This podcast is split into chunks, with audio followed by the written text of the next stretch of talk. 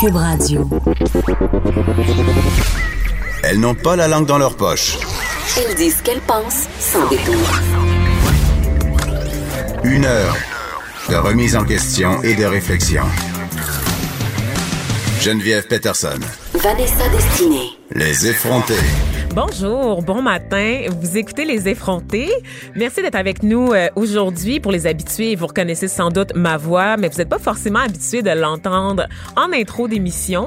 Je suis Vanessa Destinée au micro principal en remplacement de Geneviève Peterson, qui se la coule douce en ce moment dans les eaux turquoises de la Jamaïque pour ses vacances. J'en profite pour rappeler que c'était son anniversaire hier. Elle vient de fêter ses 33 ans. Et oui, je viens de mentir pour elle sur son âge. Alors, Jen, si tu m'écoutes, tu m'en dois une. Et je vous invite à suivre ses aventures rocambolesques sur Instagram parce que madame s'est gâtée en partant toute seule en voyage, sans les enfants, sans le petit chum, sans la mère pour sa fête. Il y a rien de trop beau, hein? Mais apparemment que c'est pas si beau que ça, euh, finalement, parce que son hôtel 5 étoiles et plus 2 étoiles et demie, elle, a pris, elle a pris en masse de photos là, euh, en guise de preuve sur les réseaux sociaux. Moi, personnellement, ça ne m'a pas convaincue. Je crois que Jen est habituée à son traitement royal à Montréal en tant que personnalité publique de Cube Radio. Fait qu'elle charrie un peu et se la joue euh, diva. Toujours est-il que les gens de sa compagnie aérienne avec qui elle a booké Sunwing, pour ne pas la nommer, vont la changer de resort. Et euh, moi, je veux juste dire que j'ai fait un voyage humanitaire dans le caca puis dans les coquerelles. Donc, de devoir siroter un vodka tonique dans un hamac, ma fille, même si le hamac tient à un fil, c'est un hamac, OK? Fait que Geneviève, continue de caler ta boisson puis allume-toi un joint aussi, là, tant qu'à être en Jamaïque, OK? Puis tu vas voir, tout va bien aller. Puis un conseil aussi, Geneviève, lâche donc Internet puis les réseaux sociaux, hein? Décroche. Tu as le droit d'être sur le web entre 9h et 10h seulement pour écouter les effrontés et pour, pour voir, en fait, qui m'accompagne au micro parce que ça va être différent chaque jour. Ce matin, je suis avec Marie-Pierre Caillé, notre recherchiste adorée. Allô, Vanessa. Ça Allô, va ça va bien? Ben oui. Oui. J'avais pas vu toutes les stories de Jen. Là. À un moment donné, j'ai lâché à la, à la story qu'elle a dit. on est tanné, hein? Non, mais... mais il y en a beaucoup. Nous aussi, on prend des vacances de Geneviève. Comme, lâche-nous, Non, mais elle Geneviève. dit, je m'en vais en Jamaïque puis j'aime pas le reggae. J'étais comme, mais Jen, tu vas en Jamaïque? Elle me répond, je sais. Non, mais attends, elle aime pas le Elle soleil. écoutait du Eminem. Elle aime pas la chaleur, elle aime pas le reggae. Qu'est-ce qu'elle calisse en Jamaïque? C'est la question. Oui, oui, un gros sac un lundi matin. On commence fort, on n'y est pas. Vous allez voir, ça va Mais changer de ton ça- quand c'est moi qui est aux commandes. Hein? Tout ça, c'est juste un- un- un- une bonne raison d'avoir plein d'anecdotes. C'est oui. juste ça. Elle va revenir ici puis elle va pouvoir faire comme 45 shows juste à base son voyage en Jamaïque qui va être, ma foi, délicieux. Ah mon Dieu, t'imagines-tu une tournée genre les Peterson, c'est un peu comme les Morissette, où est-ce qu'elle fait juste raconter ses anecdotes de voyage? C'est non.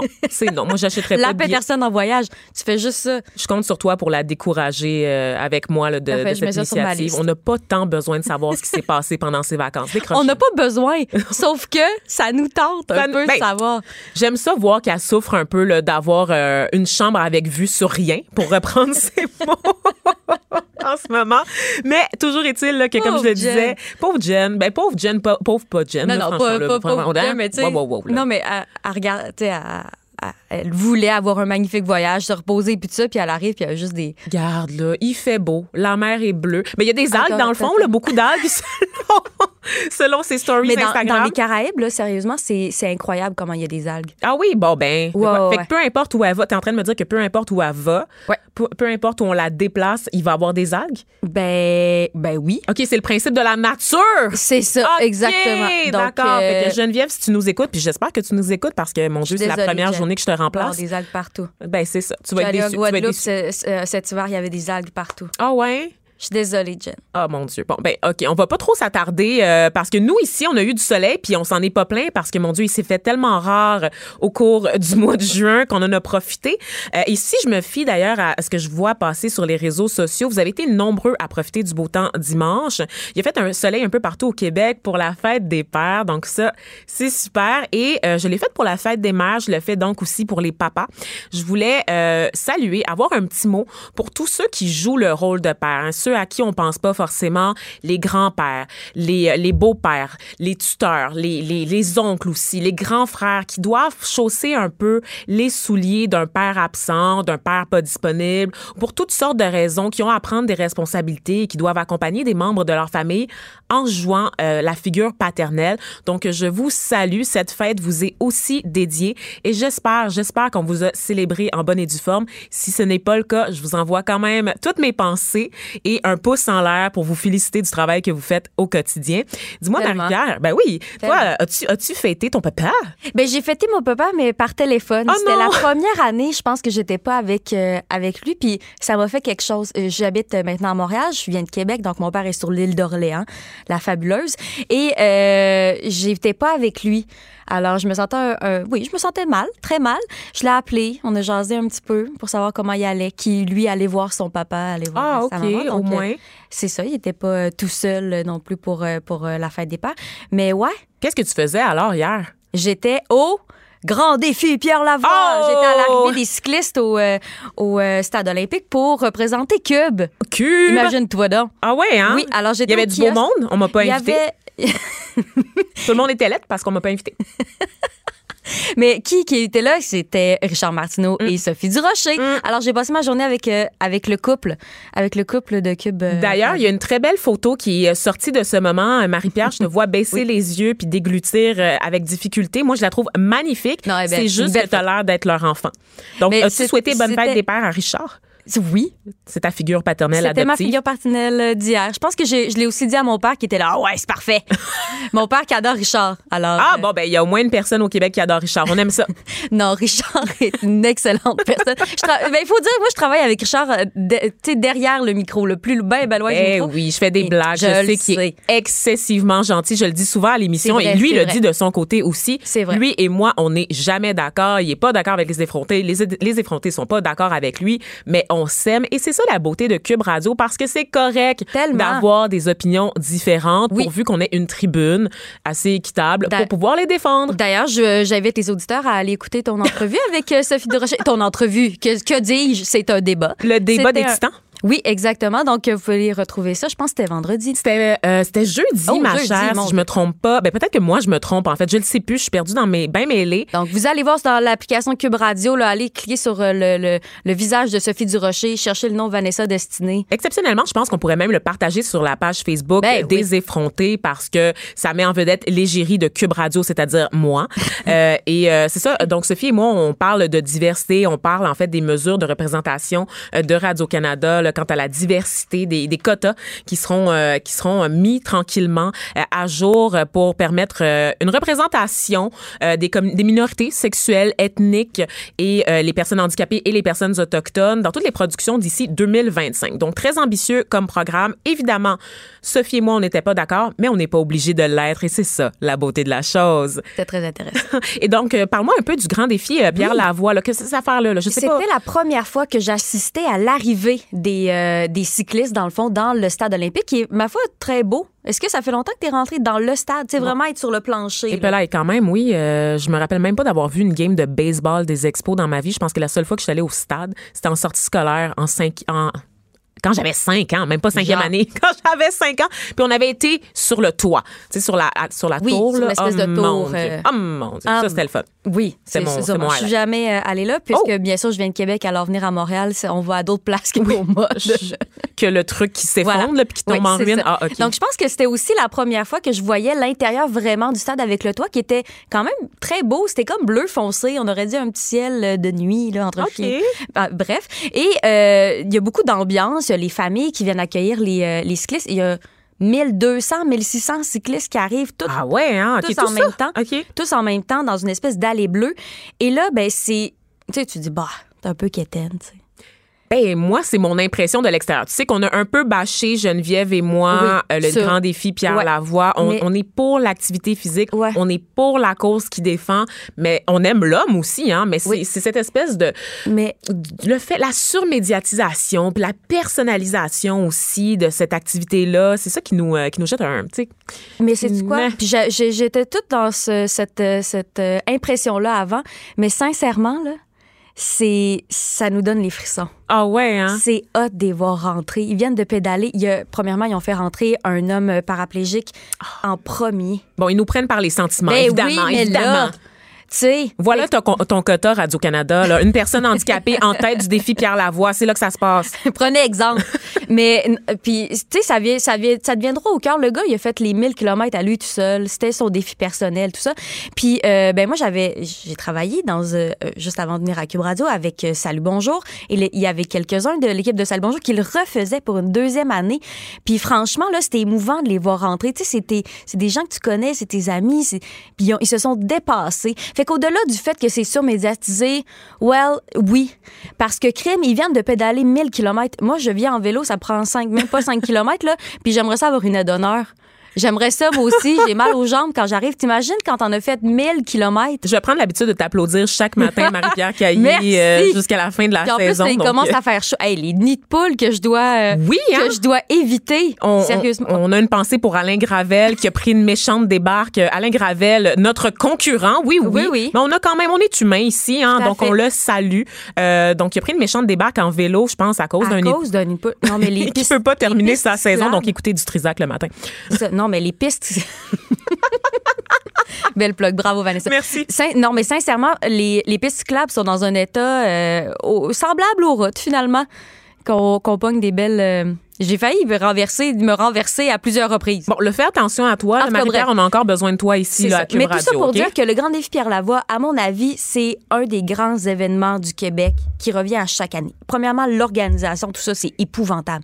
C'est C'est épouvantable, comme Non, dans mais- le bon sens Oui, oui, dans, le, mon dans Dieu, le bon j'ai sens. peur, là. Non, non, pas dans le mauvais sens. C'est épouvantablement. Qui utilise incroyable. épouvantable dans un bon sens? Moi. OK. C'est-tu les gens de Québec? C'est une affaire de Québec, là. Ça doit Tu- être ça. Tu la On va faire un. oh. Oui. Oh mon Dieu. Elle a, eu, elle a eu honte de le dire. Avez-vous remarqué comment elle a juste arrêté de parler avant de faire? Oui? Oui. Ouais, j'ai dit la bus, ben là. Puis là, je dis le bus, mais j'ai pas. enc- je- Ici, vous dites le boss. Ouais, moi je dis le boss. Mais à un moment donné, le a boss. parenthèse, il y a quelqu'un qui dit Ouais, j'attendais le boss, puis à un moment donné, je suis embarquée dans le boss, puis j'étais comme Mais pourquoi il parle de son patron comme ça? Je comprends pas. Oh my God! ça a pris une drôle de tournure, Ça a cette pris une drôle de, de tournure dans ma tête. Mais, de, il y a un autre mot, tête. Tête. Tu sais comment j'ai dit le tête, c'est tellement Québec. Ben oui, mais comment ça, vous dites baleine, puis là, vous dites tête? Là, il faut. ma- En tout cas, bon, je- Le paradoxe de Québec. Le paradoxe, oui, hein, Ouais. tout- tout- c'est complexe. hein. Le mystère Québec, encore une fois, t'es là pour l'illustrer, Voilà. euh, Marie-Pierre. Non, mais sans blague, euh, l'organisation Euh, défi. oui, du Grand Défi Pierre Lavoie, c'est c'est d'une perfection. Les gens savent où aller. C'est euh, immense. Merci en tout cas. euh, de nous faire vivre une espèce d'événement comme ça. Puis je me rappelle quand on, il passe dans toutes les régions du Québec, ça nous fait voir comment le Québec est beau. J'ai parlé avec des gens justement hier, avec Étienne qui est au, euh, qui est au marketing ici, qui dit J'étais jamais allée au Saguenay et j'avais la, j'étais bouche bée devant la grandeur du fjord. On est arrivé dans, le- dans le parc, puis c'était euh, comme euh, le, le coucher de soleil, c'était fabuleux. Il n'était jamais allé. Lui était au Saguenay pour son départ à lui? Je, comprends- je dans le comprends fond, pas euh, toute la structure de cet euh, événement-là. C'est là. ça. Donc, Étienne, lui, était dans un- une des caravanes qui suit des. euh, qui, qui, les caravanes suivent des cyclistes. Chaque Mhm. euh, caravane suit un groupe de cyclistes, par exemple, pour euh, avoir euh, le, le- le ravitaillement, pour qu'ils puissent dormir, parce que chacun fait pas toutes les étapes non plus.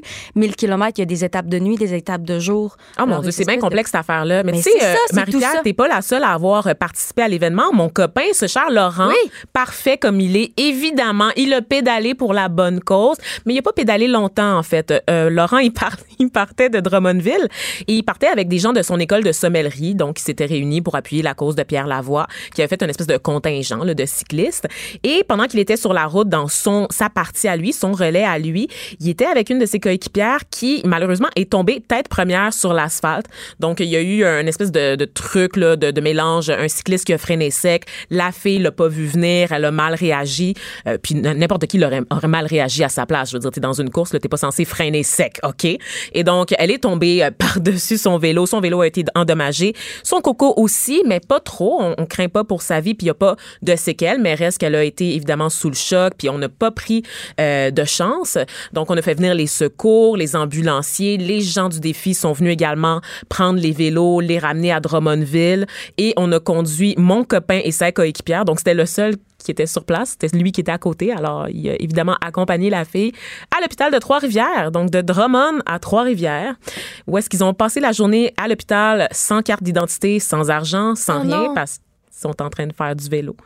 Oh non. Fait que ça a été long et pénible et finalement, ben, euh, ouais, il n'y a pas eu un grand défi. Je pense que le grand défi de ce côté-là a été le système de la santé. Vraiment. que ça s'est bien passé. Ça s'est a eu- très bien passé. Bon. La fille, comme je dis, elle n'a pas de séquelles. Mais c'est là qu'on voit toute la force de l'organisation, en fait. Et euh, Laurent m'a raconté qu'il a dû attendre longtemps après les ambulances parce qu'évidemment, ça, on n'en parle pas beaucoup, mais il y a beaucoup d'incidents euh, durant des événements comme ça, euh, des, des accidents, des gens qui tombent, euh, toutes sortes Ouais, d'affaires, des fait. insolations, il fait chaud, tu euh, des gens qui surestiment leur capacité, évidemment, à pédaler. Donc, les secours sont là, ça prend du temps parce qu'ils sont dépêchés sur les lieux, mais sachez que l'organisation est fort efficace. Donc, moi aussi, je, je salue tout ça. Chapeau parce que c'est pas rien euh, quand même de mener un tel projet année après année, malgré toutes C'est- les critiques que je peux adresser au défi en fait, Pierre c'est Lavoie. C'est un peu notre Tour de France. Ah, est-ce qu'on irait jusque-là? Ah oui. Ben, c'est qui le Lance Armstrong du Tout défi le monde Pierre Lavoie? C'est-tu Pierre Ben, c'est Lavoie lui-même? Est-ce que ses couilles vont bien? tu demanderas. OK, d'accord. Donc, euh, appelez-nous, appelez-nous. Donc, euh, on veut, on veut savoir. euh, on se rappelle que Lance Armstrong, là, on me regarde dans la régie comme si je venais de dire une énormité. On se rappelle que Lance Armstrong a eu un cancer des testicules. Tout est dans tout, là. Et là, j'en profite pour sensibiliser au cancer des testicules. hein. Donc, pour faire ma part, n'oubliez pas de vous Faut faire tâter. l'auto-examen. Oui, l'auto-examen. Donc, euh, hein, des couilles. Hein? Voilà, c'est ça. Donc, prenez un instant là, pendant que vous écoutez les effrontés, messieurs, pour vous taponner euh, le- la le poche. paquet. Voilà, exact. tu m'enlèves les mots de la bouche, euh, Marie-Pierre. Et donc, euh, moi, euh, c'est ça. Alors, je, je salue tous, euh, tous les papas, ceux qui étaient présents au défi Pierre Lavoie, parce que je pense que ça donnait lieu quand même à des beaux moments, Ah oui. des réunions père-fils, d'après ce que j'ai entendu. Vrai- Je pense que tu as été témoin d'un d'un J'ai tel été moment. témoin, là, c'est ça. Au début de, de, de l'entrée des, des cyclistes sur l'espèce d'allée bleue centrale, il y a un, un fils qui est allé voir son père directement. Le père en pleurs, son fils a fait du vélo, tout ça. Puis ben, je me suis surpris à avoir les yeux pleins d'eau, moi aussi, mais je suis j'étais un peu... euh, un peu... euh, je- je je- Elle est je suis émue. comme ça. Je suis sensible. Je suis émue. J'ai trouvé ça beau. C'est une belle histoire. C'est une belle Vraiment. histoire. Et moi aussi, j'ai une histoire à te raconter euh, ce matin, euh, Marie-Pierre. Mais la, la tournure, je ne sais pas si tu vas l'aimer par contre. D'accord. C'est l'histoire euh, d'Aïssel, ma voisine d'en bas, la, la voisine avec laquelle j'ai grandi euh, quand j'étais jeune. J'habitais dans un bloc appartement où il y avait juste des immigrants. Vous pouvez imaginer le portrait. Euh, Aïssel est tunisienne. Ses parents étaient des, des gens très pieux. Donc, sa mère portait le voile. Sa mère, c'était du genre à être une femme discrète, invisible, une femme qui parlait jamais. Je sais même pas honnêtement si elle parlait français, tellement on l'entendait jamais cette femme-là. Elle sortait jamais sans son mari, donc c'est évidemment qu'elle ne savait pas conduire. C'était comme quelqu'un qui avait pas sa propre autonomie. Hein? Et de l'autre côté, tu avais Aïssel qui jouait tous les jours avec moi dans la cour après l'école. On n'allait pas à la même école, mais on se réunissait toujours, tu sais. C'était le fun, en fait, ce bloc appartement-là, parce que, bon, on était plein. Il y avait des Latinos, il y avait des Haïtiens, il y avait des Arabes, puis il y avait une Québécoise, parce qu'il en faut, il faut une minorité visible, n'est-ce pas? Bien Donc, il y en avait une. Et on arrivait à communiquer les uns avec les autres. C'est un beau lieu euh, d'échange interculturel. Puis on a vieilli, on a vieilli. Aï- Aïssel avait quelques années de plus que moi. Et à un moment donné, euh, Marie-Pierre, la question s'est posée. Est-ce que Aïssel va porter le voile comme sa maman? Ben, Aïssel, elle a fait le choix de ne pas le porter. en OK. fait. Choisi, là, elle a vraiment choisi de ne pas le porter.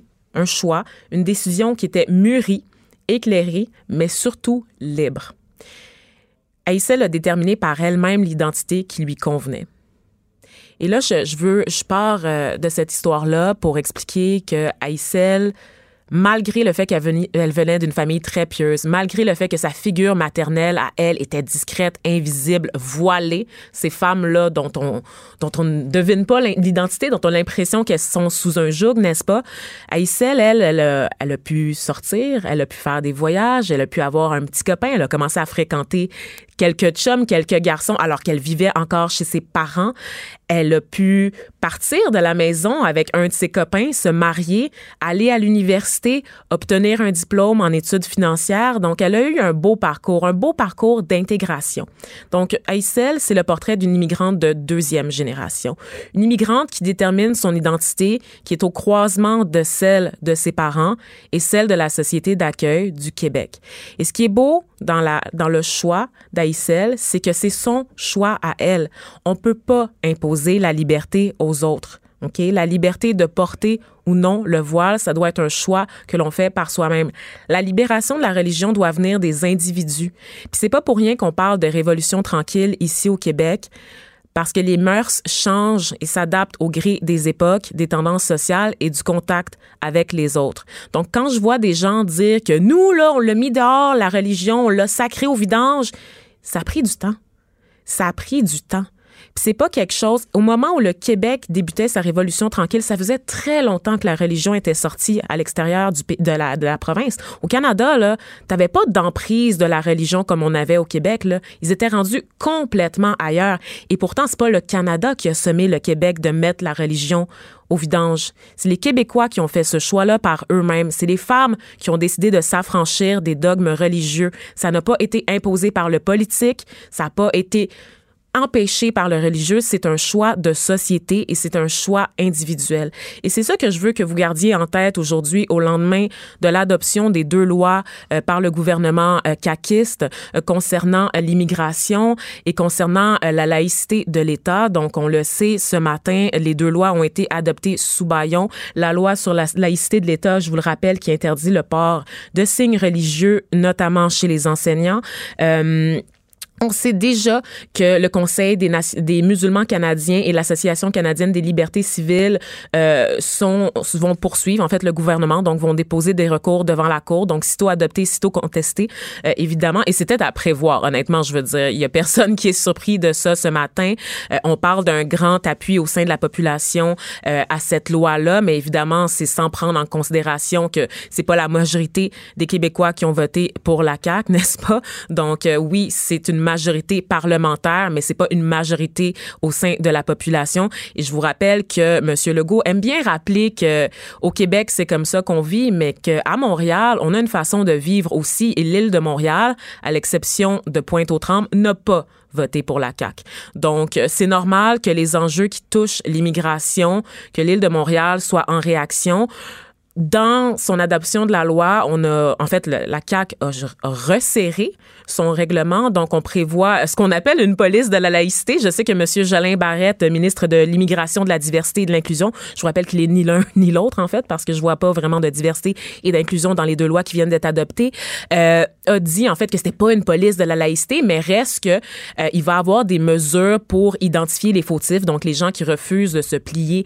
euh, à l'application de la loi. Il y aura des mesures aussi. Donc, des mesures pour punir, j'imagine, les fautifs. Alors, euh, c'est là qu'on est rendu au Québec en ce moment. Je suis assez, euh, assez troublée, en fait, là, par, euh, par ce déni de démocratie. Toute la question aussi du baillon, évidemment, c'est pas très chic. C'est jamais très chic pour la démocratie, un baillon, on va se le dire. Le fait de museler comme ça l'opposition, alors qu'on sait, c'est vraiment, on sait déjà c'est quoi l'issue de toute façon du débat. La CAQ allait mettre de l'avant son projet de loi.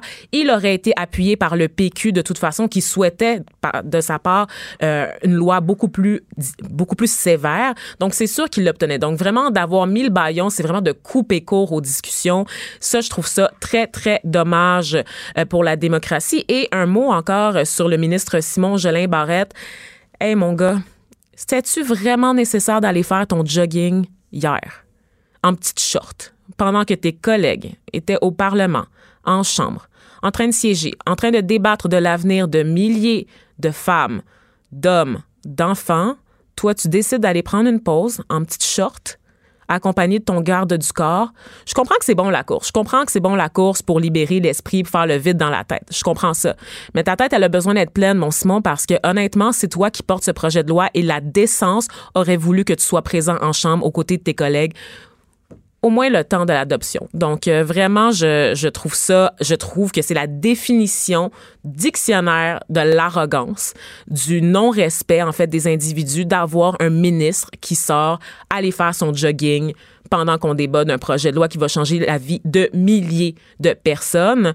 Euh, évidemment, les, les, députés ont droit à une pause, hein, parce que c'est éreintant, c'est un marathon, là, on le sait, euh, d'adopter des lois sous ces conditions-là avec le baillon, on le sait, là, que c'est un marathon. Vous avez le droit à une pause. Mais peut-être choisir une petite pause un peu plus discrète dans ton bureau, hein, à manger ta sandwich, pas de croûte. Peut-être que ça aurait été un peu plus approprié considérant euh, les circonstances, considérant le contexte social aussi dans lequel on est, parce que encore une fois, je n'ai pas vu la CAC tendre la main à la communauté musulmane pour leur dire qu'ils seraient euh, de leur côté. Je rappelle aussi que en plus du projet de loi euh, de la loi 21, il y a la, loi 9 aussi qui a été adoptée sur l'immigration, donc qui signifie l'abandon des 18 000 dossiers d'immigration qui concernent la vie de 50 000 personnes. On justifie cet abandon des dossiers d'immigration euh, en lien avec le besoin de répondre au marché de l'emploi.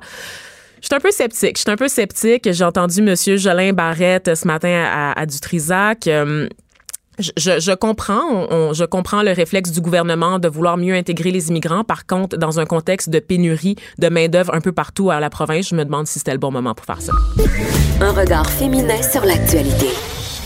Des opinions différentes. De 9 à 10, les effrontés. Rebonjour, je me suis calmée de ma montée de lait. Je suis calme et repu, assez repu pour accueillir notre invitée Madeleine Pilote Côté. Bonjour Vanessa. Bonjour, humoriste et aussi productrice de contenu pour le Journal de Montréal. Tu fais des opinions, mais des bonnes opinions, des opinions que moi j'aime lire. Oui, c'est des des- donc si j'aime ça, tout le monde aime ça. c'est des opinions euh, un peu plus euh, humaines, un peu plus euh, douces, on peut dire. Euh, J'essaie pas de choquer tant que ça. J'essaie de faire passer mes idées de façon un peu humoristique et euh, douce, comme j'ai dit tantôt. Aurais-tu l'audace d'aller dans la nuance, Madeleine? C'est ça? Je pense que j'ai réussi ça ton à être... secret? Oui, je pense que j'ai réussi à être nuancée en 300 mots. Il faut le faire quand même. Donc, tu es là aujourd'hui avec nous pour nous parler. En fait, ben Madeleine, c'est pas la première fois que tu viens à notre show Non. euh, aux effrontés. Tu as l'habitude de faire des vox pop, en fait, pour le journal de Montréal. Et euh, cette semaine, on le sait, là, ben, en fait, pour ceux qui le savent pas, euh, le journal sort des grands dossiers sur l'état des routes au Québec. Donc, on a parlé de poule en masse avant que tu arrives, Madeleine. Euh, Oui. Évidemment, c'est pas une réalité qui est propre à Montréal. C'est dans l'ensemble du territoire. Les, les routes sont à chier, on va le dire comme ça. On N'ayons on pas peut- peur des mots. oui, on peut utiliser ces termes-là parce qu'effectivement, les routes, l'état des routes est déplorable au Québec et tout le monde est pas mal d'accord pour dire ça. là. On est tanné, on est tanné. Et toi, euh, ben surfant sur euh, le dossier du Journal de Montréal, tu t'es rendu euh, en ville pour aller poser des questions au public. Donc, quelles sont-elles? Des questions en lien avec les routes.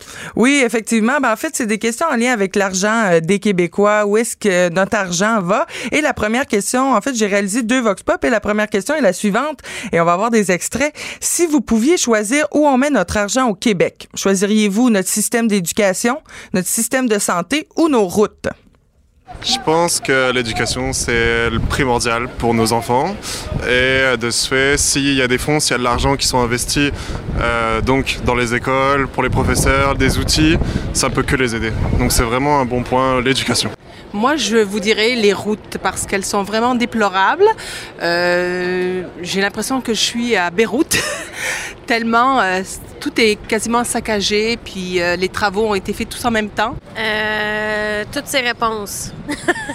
Vous trouvez qu'il y a des lacunes dans ces trois systèmes-là? Ouais, ben, les routes, euh, on, on le réalise à chaque jour. En santé, ben, les besoins sont grandissants. Moi, j'ai tout récemment déménagé en Ontario, puis je vois la grosse différence entre les deux services. J'ai habité au Québec aussi. Donc, vraiment, euh, on voit que la tendance, c'est de se préoccuper des, des routes. Mais j'ai beaucoup aimé la, la réponse de la madame. Tout laisse à désirer, en fait, les trois.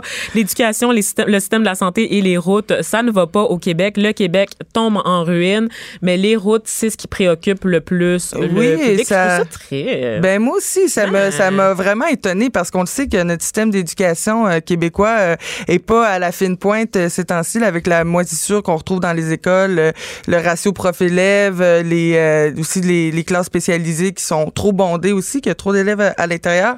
Donc c'est sûr que moi je pensais que ça allait être l'éducation ou même le système de santé qu'on sait qu'il est défaillant, qu'il y a beaucoup de temps d'attente, etc. Et ce qui revenait là, j'ai des gens qui m'ont répondu éducation et c'était ça qui revenait. Donc dans le fond d'investir dans les enseignants, dans leur temps, euh, de parce que les professeurs sont sous-payés et c'est important aussi euh, de, de réinvestir dans leur temps et de réinvestir aussi dans les intervenants aussi pour améliorer le système d'éducation. En santé, ce qu'on parle, ce dont on parlait, c'était euh, qui était pas, c'était pas tous les paramètres qui étaient couverts par l'assurance maladie et que ça faudrait que ce soit rectifié. Par exemple, le prix des médicaments qui peuvent être euh, chers à long terme. Aussi, on parle des médecins. Euh, on me parlait des médecins qui vont prendre leur retraite, la population vieillissante, qui sont tous des enjeux là, qui préoccupent la population. Mais sinon, les routes.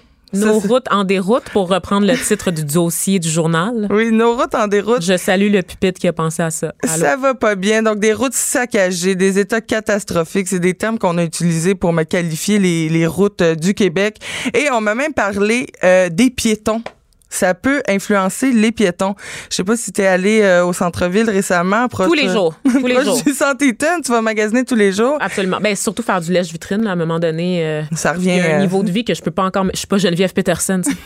pas encore, mais il y a même des détours à cause des nids de poules qui vont être occasionnés pour les piétons, ce qui est pas mal dommage.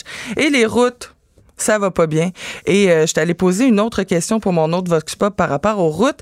Et la question est la suivante. Seriez-vous prêt à ce qu'il y, ait, qu'il y ait des frais de péage sur nos routes si l'argent était réinvesti dans l'entretien? On écoute les réponses.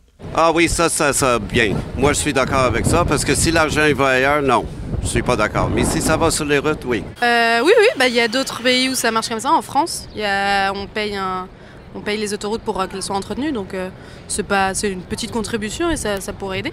Je je crois pas que ça serait réinvesti dans l'entretien parce qu'ils disent n'importe quoi. Puis non, je ne serais pas prêt à avoir un payage non plus. Je trouve que ça coûte assez cher de même. Là, qu'ils s'arrangent avec l'argent qu'on leur donne qu'ils fassent une bonne job plutôt que de le mettre dans deux poches. OK, OK, quand même, les gens sont pour. Pourquoi alors, dès qu'on parle de hausser, de hausser les taxes, de hausser, de, quand on en parle, quand c'est des mesures qui sont régulièrement impopulaire. Mais quand on, demande aux gens individuellement dans la rue s'ils sont d'accord, ils disent oui condition évidemment que ça soit réinvesti pour les routes. Et pour le transport en commun, est-ce qu'on en parle de ça ou non? Euh, non, mais c'est un point à porter effectivement. Euh, l'installation de ce genre de système-là à grandeur du Québec, ça, ça coûte à peu près 1,5 milliard. Oh my God, ça coûte cher. Ça coûte vraiment cher, mais les... Euh, c'est rentable? Oui, c'est très rentable. C'est rentable à peu près en 2-3 ans parce que les, les revenus occasionnés par l'implantation de ce genre de système-là, c'est à peu près 500 millions par année. Puis ça, c'est très conservateur comme, comme chiffre. Et là, tu te bats, ces chiffres-là, viennent d'où là? En fait, euh, c'est des chiffres que j'ai euh, que j'ai vus de c'est une c'est une agence dans le fond euh, qui a fait une étude sur les réseaux stratégiques en soutien au commerce extérieur et ça c'est toutes les routes importantes du Québec et on parle dans le fond que les chaussées en bon état ont chuté depuis 2014. Donc en 2014, on était à 88,3 des grandes autoroutes qui étaient des, des, des chaussées en bon état et maintenant ben en 2017, on était à 86,7. Donc on n'arrive pas à fournir euh, comme à, contrebalancer la détérioration naturelle des routes parce qu'il n'y a pas assez d'argent qui est investi. Mais j'allais justement te poser la question, et c'est correct que tu n'as pas la réponse, Madeleine, mais qu'est-ce qui est à la source de la détérioration des routes? C'est quoi? Naturel? Donc, ça veut dire c'est la température?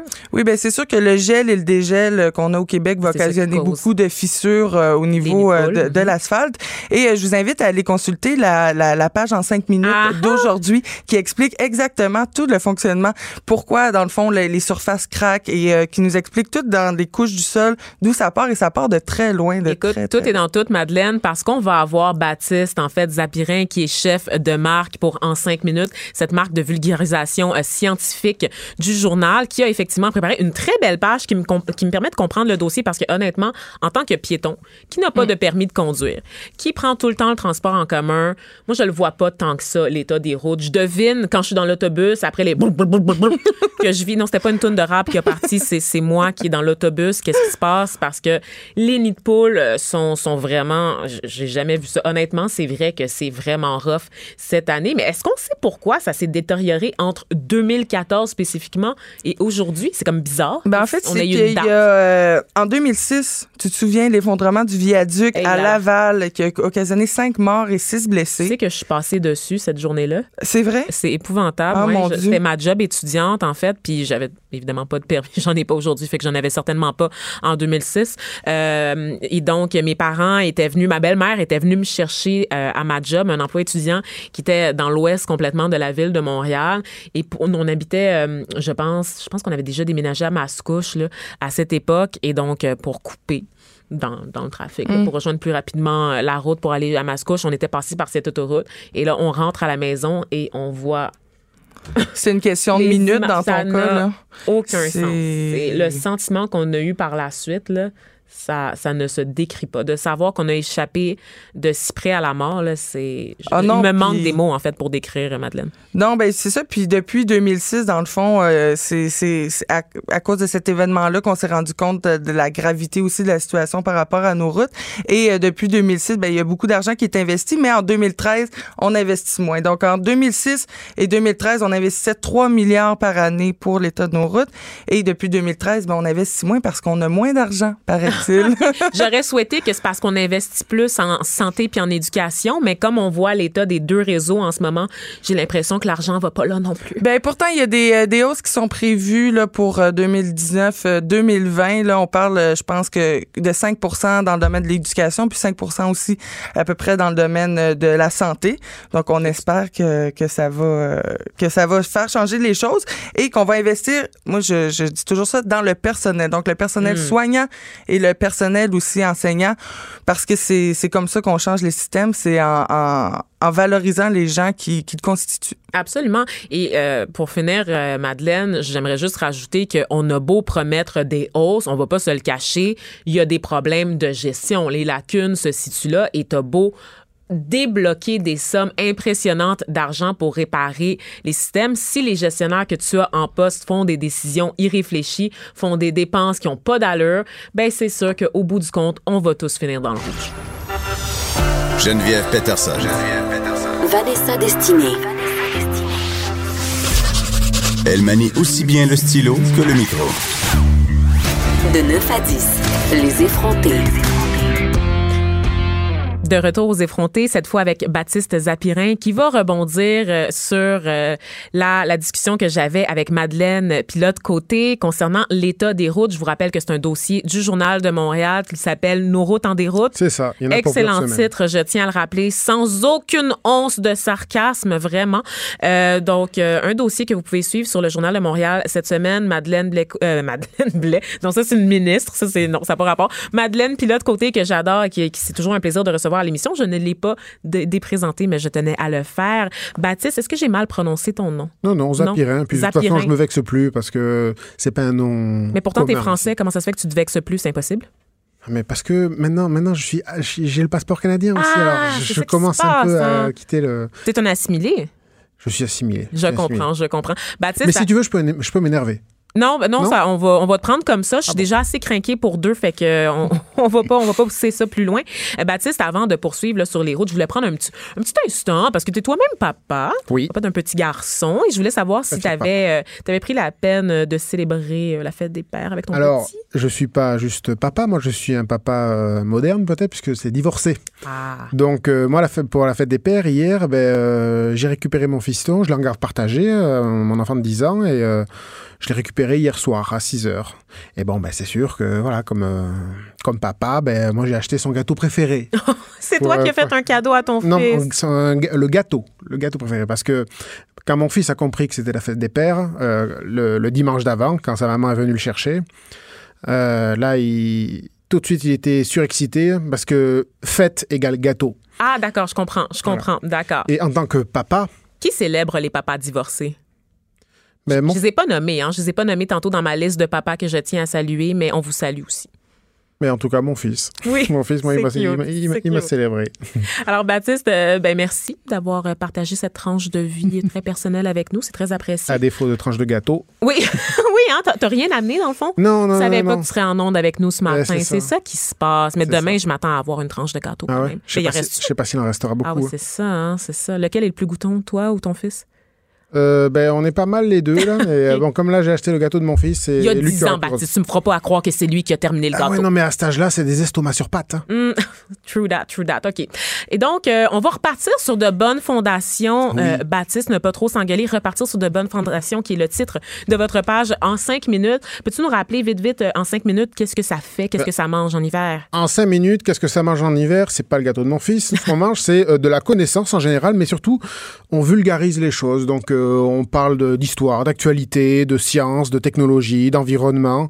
Mais surtout, ce qu'on fait, c'est qu'on essaie de vulgariser ce qui se passe parce qu'on voit plein de choses arriver euh, euh, dans les nouvelles euh, en permanence. Puis nous, ben, on vient expliquer un peu les, euh, les bases, quoi, les, les, les, les fondations pour euh, rester dans le, Mhm. dans, dans le titre qu'on a fait.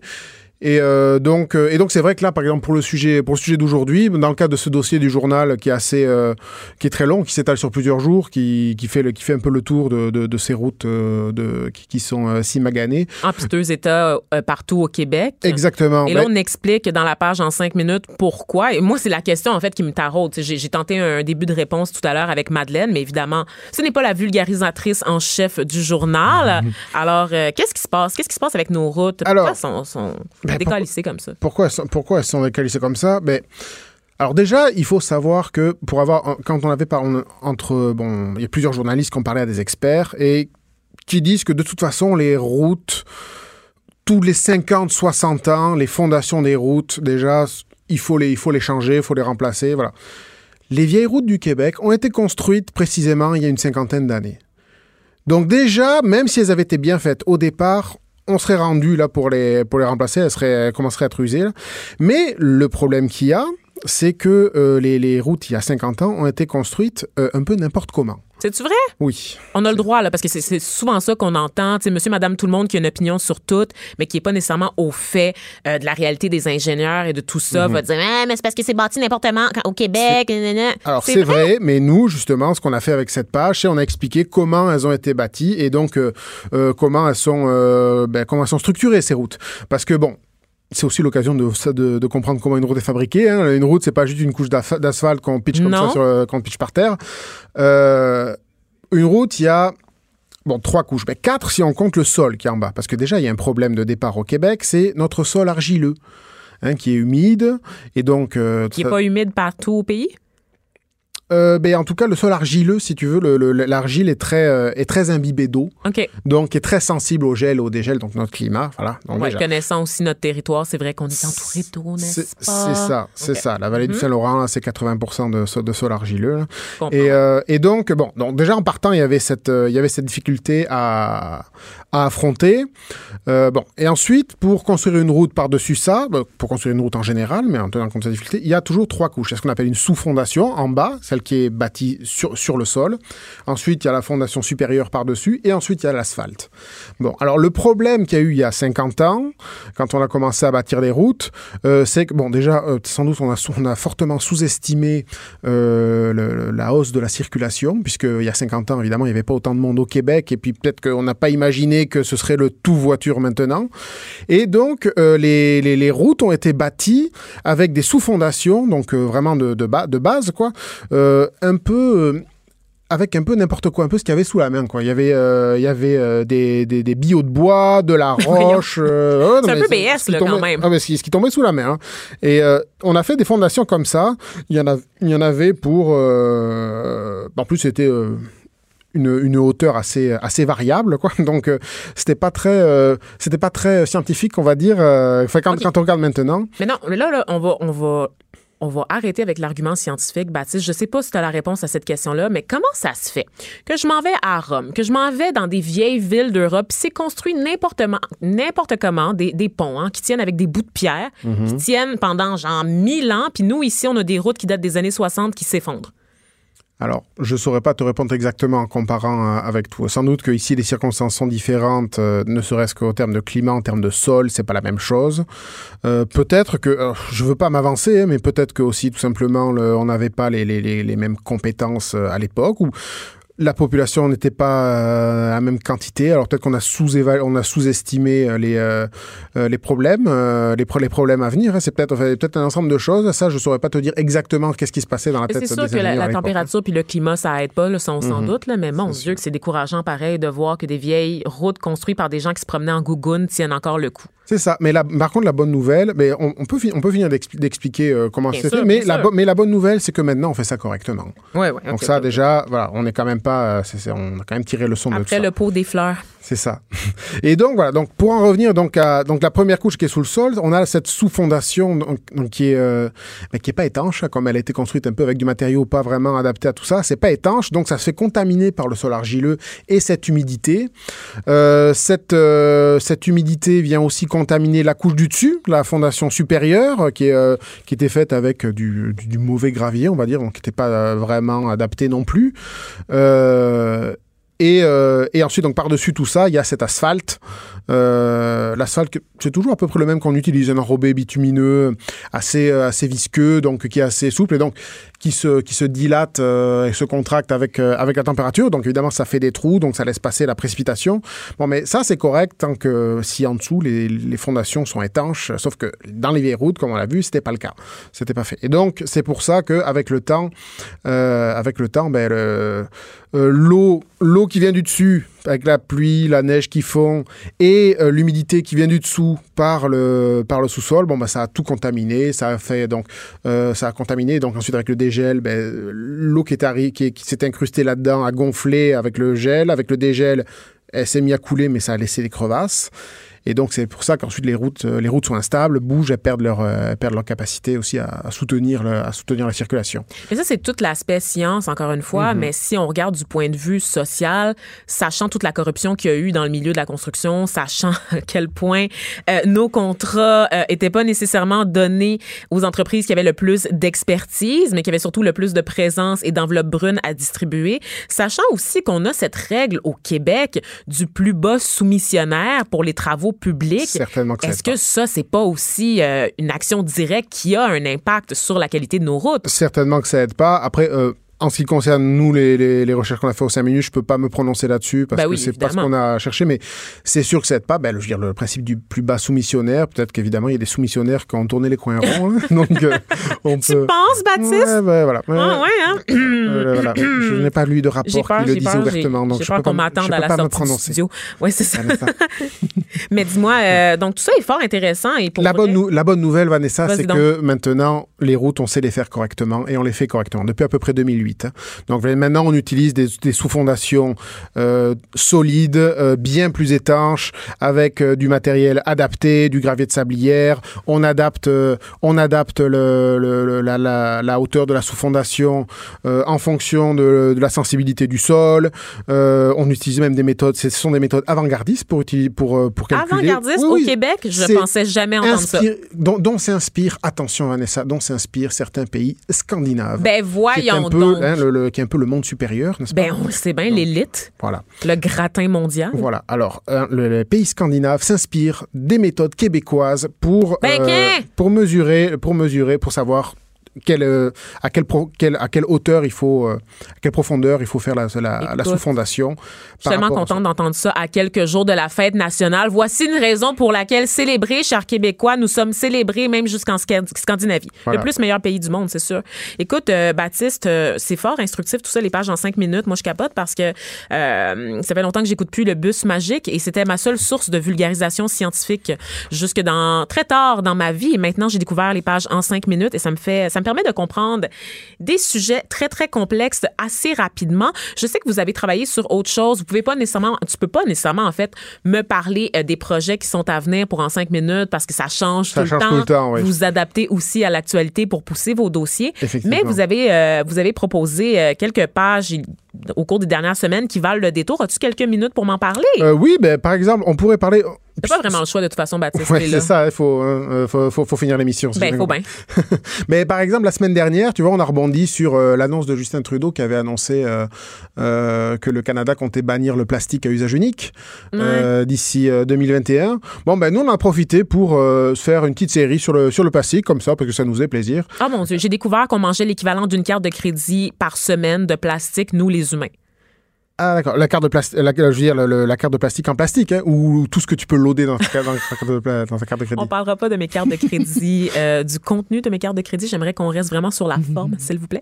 Donc, euh, l'équivalent d'une carte de crédit qui est absorbée par les humains. Il fallait s'en douter. À un moment donné, quand on retrouve du plastique euh, partout dans les baleines, est-ce que j'ai bien dit baleine à la manière Québec? Ça, ça dépend, Je ça sais que dépend d'où on beaucoup de gens nous écoutent de Québec. J'espère que je vous fais pas, euh, je vous fais pas scier des oreilles à chaque fois que je dis le mot baleine.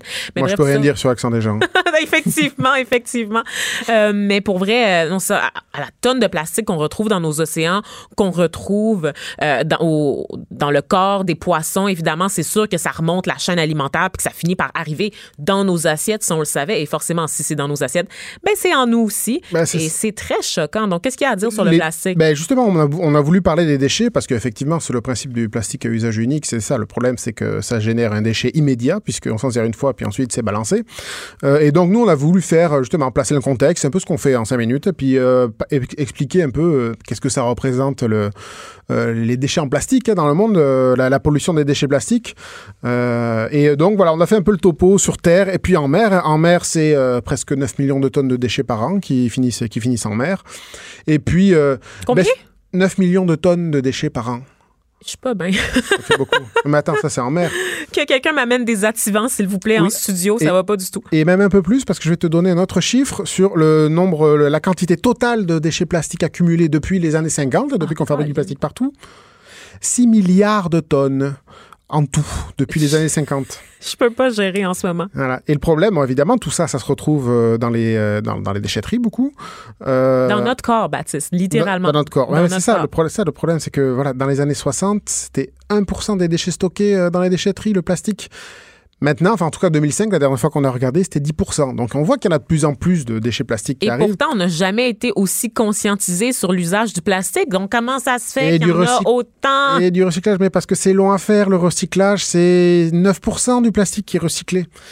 Le reste, euh, on a 12% qui sont incinérés, puis euh, 60 Incinérés. 79% qui finissent ben, en déchetterie ou alors dans la nature. Quoi. Oh my God, Donc, euh, on va l'avoir tout- mérité, hein, l'extinction de l'humanité, pour vrai. La Chine qui euh, puis bon avant ce qui était commode c'est qu'on envoyait nos déchets en Chine, en Malaisie, puis c'était eux qui c'était eux qui étaient chargés de, de les traiter ces déchets. Oui, puis Sauf ça, c'est terrible. Hein? Ça, c'est terrible parce que j'en ai parlé récemment dans une chronique parce qu'on envoyait ça en se disant, ben nous, on fait notre part au Canada, on a des systèmes pour, pour euh, favoriser le recyclage au sein de la population, on prend des mesures, nanana, nanana, et on envoie consciemment nos déchets dans des pays où on sait que la gestion des déchets est totalement broche à foin, qui n'ont aucune norme qui respecte les normes internationales. Et là, c'est pas pour être raciste, là, pour dire que les Chinois puis les Indiens, ils savent pas vivre. C'est pas ça. C'est que les normes ne sont pas les mêmes que celles des pays nord-américains et n'ont rien à voir aussi, nous éloignent en fait constamment des engagements qu'on a pris pour la sauvegarde de la planète. Et c'est normal. Ils veulent soutenir leur développement, n'est-ce pas? Comme nous, on a soutenu notre développement il y a pas si longtemps que ça en étant des grands pollueurs. Et ils, re- et ils refusent aussi de, de prendre ces déchets, tout simplement parce que maintenant, ils ont conscience que euh, c'est pas fait comme il faut. Ils veulent pas faire les choses mal. La Malaisie a décidé de refuser maintenant les déchets pour ça, parce, qu'ils ont, parce que le gouvernement a constaté qu'il y avait beaucoup de compagnies illégales qui prenaient les déchets et les traitaient de manière illégale. C'est-à-dire qu'ensuite, euh, c'était, c'était dangereux, et c'était reversé dans la nature au lieu d'être traité correctement. Et donc, ils ont dit, non, mais on peut pas faire ça. Ça se fait, ça se fait pas bien. On a des compagnies broches à foin qui font ça mal. Donc, ne nous envoyez plus nos déchets parce que là, on n'est pas, on n'est pas en mesure de le prendre. Donc, euh, voilà, effectivement, Eh ben. c'est aux autres, euh, c'est aux pays, aux autres pays d'assumer aussi. Ben oui, oui. Puis euh, au Canada, ça, on continue à le dire. Donc merci Baptiste Zapierin, chef de marque pour euh, En cinq minutes. Cube Radio.